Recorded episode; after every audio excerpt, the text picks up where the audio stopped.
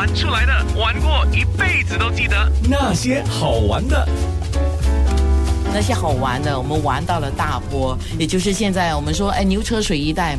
我记得以前大家是说，哦，要约个看戏啊，或者约会的时候约个点碰头啊，就是珍珠芭莎、大华戏院，就是这一带嘛。现在我们看到大华戏院还在，但是大华戏院早期的是叫做天眼大舞台，天演大舞台以前常常是演那个地方戏的。现在大华戏院前面那条街叫于东玄街，这个天眼大舞台跟这个于东玄也有关系。据说啊，是他有一次他的夫人到这个天眼大舞台去，结果受到白眼。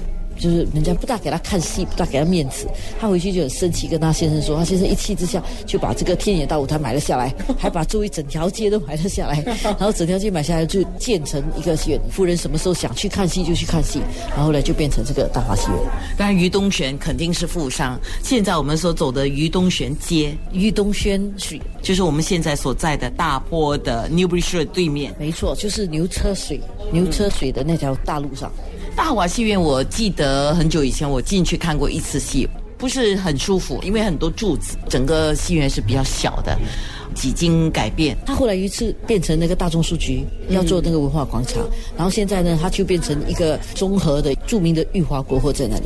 裕华国货也有一个有趣的故事，以前那边好像是南天大酒楼。如果有看中国文学史的人都知道，郁达夫曾经在南天大酒楼办不是婚宴，是离婚宴。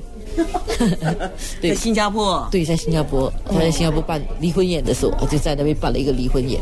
南天就楼上有个露天的地方。记得小时候，我们每到中秋佳节的时候，经过大坡这边，就是珍珠芭莎这一带，就看到卖月饼的那个叫皇后月饼，就放了很大的一个招牌吧。招牌，呃，对对，有一个就是穿旗袍的女的照片，对吧？啊，对。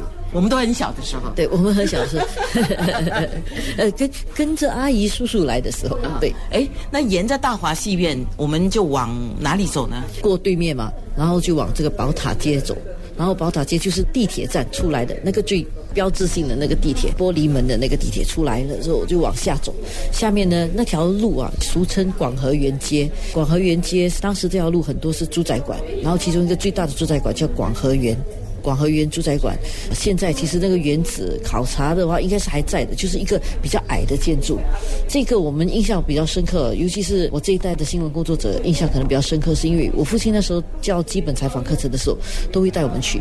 然后那个时候广和园楼上还住着几个老人，然后我父亲自己以前过年佳节的时候，都会跟一些同事啊一起过去那边，可能给老人一些红包啦，给他们送点吃的。那边也是鸦片馆，所以很多其实都有上鸦片。因为他们苦力很苦，很辛苦，工作很辛苦，所以他们抽鸦片大概是一种精神上的一种解放了。当然就因此而上瘾了。你知道这次我就是跟咏梅走一趟这个宝塔街，就叫以前叫广和园街，是因为那个猪仔馆的关系啊。那现在大家都知道是 Pagoda Street，就是那个印度的庙寺嘛啊。那就寺庙那边我们就知道叫宝塔街。那整条街上面真的。不说真的没注意到，有个房子是比较低、比较矮的。那些好玩的。